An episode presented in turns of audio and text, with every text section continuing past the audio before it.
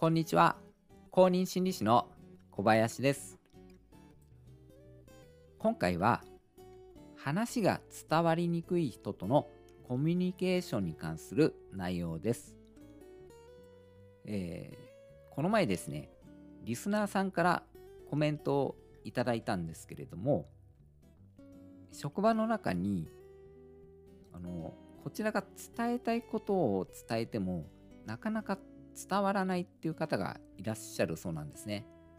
えそれで、えどのような対応をしたらいいんでしょうかとあのそういった内容だったんですね。えこういったケースってよくあると思うんですね。ぴったり当てはまる回答っていうのは、まあ、難しいかなと思うんですが一つの理解の仕方として、え、何かヒントになればなと思ってお話ししてみたいと思います。こちらが伝えたいことがどうも伝わりにくい人っていうのは確かにいらっしゃいますよね。そういう意味で言ったんじゃないんだけどなとかそんな細かいところまで今話してないんだけどなとかどんどん話が広がってこちらが伝えたいことからなんかそれていってるなみたいな時ってありますよね。物事の細部にこだわるがゆえに話の趣旨を理解するのが苦手な人。そのような人に見られる特徴とコミュニケーションをとる時の留意点を説明していきます。それでは本編をお聞きください。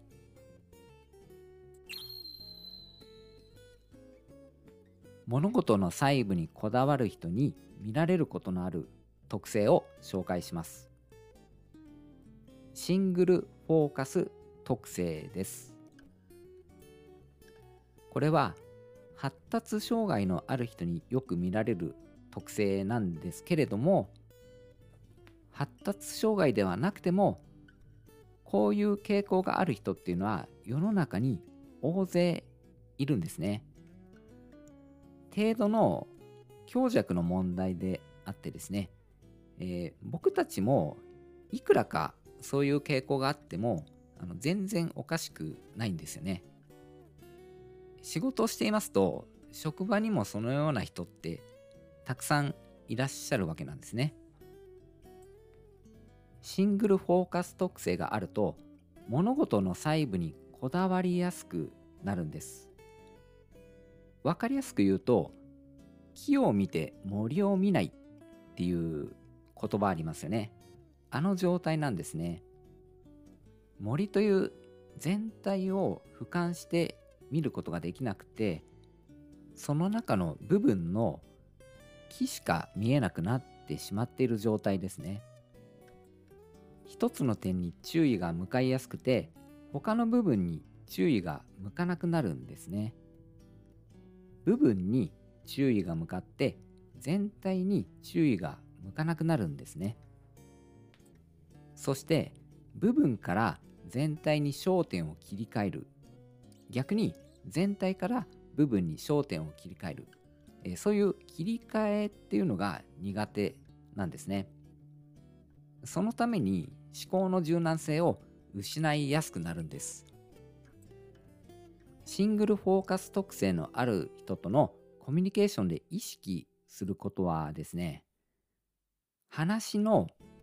幹と枝葉なんですね。えー、樹木のあの中心の幹と、えー、細かく生えてる枝葉に例えられるんですね。話の内容というのは話の中心となる趣旨と具体的な細部で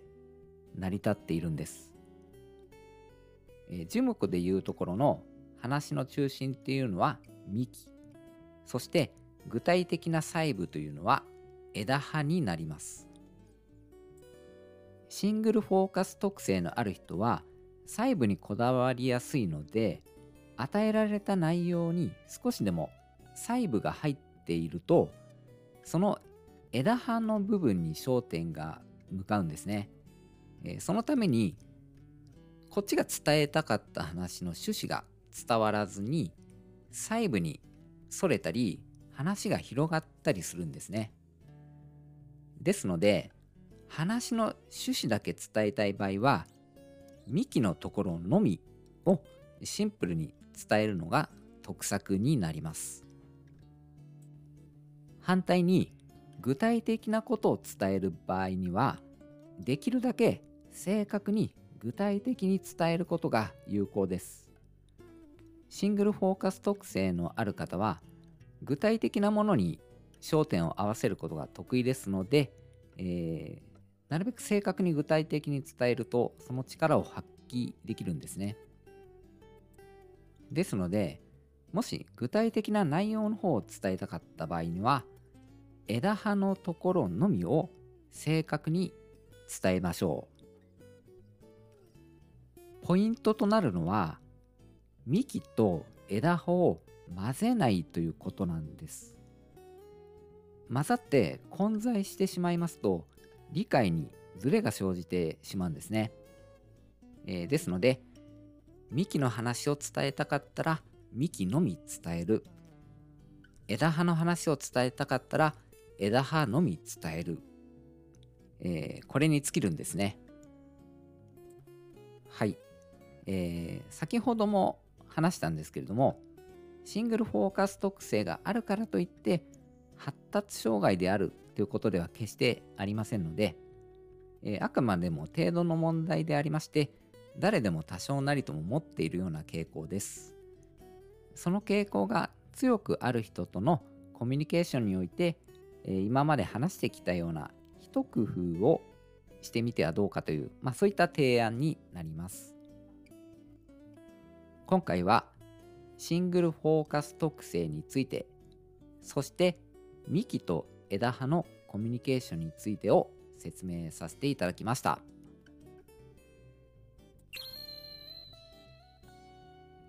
今回の放送はいかがだったでしょうか？放送に関するご感想やご質問またリクエストなどありましたらコメントをいただけますと大変嬉しいです。このチャンネルでは心理学や僕の臨床経験から得たことを日常生活で役立つようにお届けしています。公認心理師の小林でした。最後までお聴きくださり、本当にありがとうございました。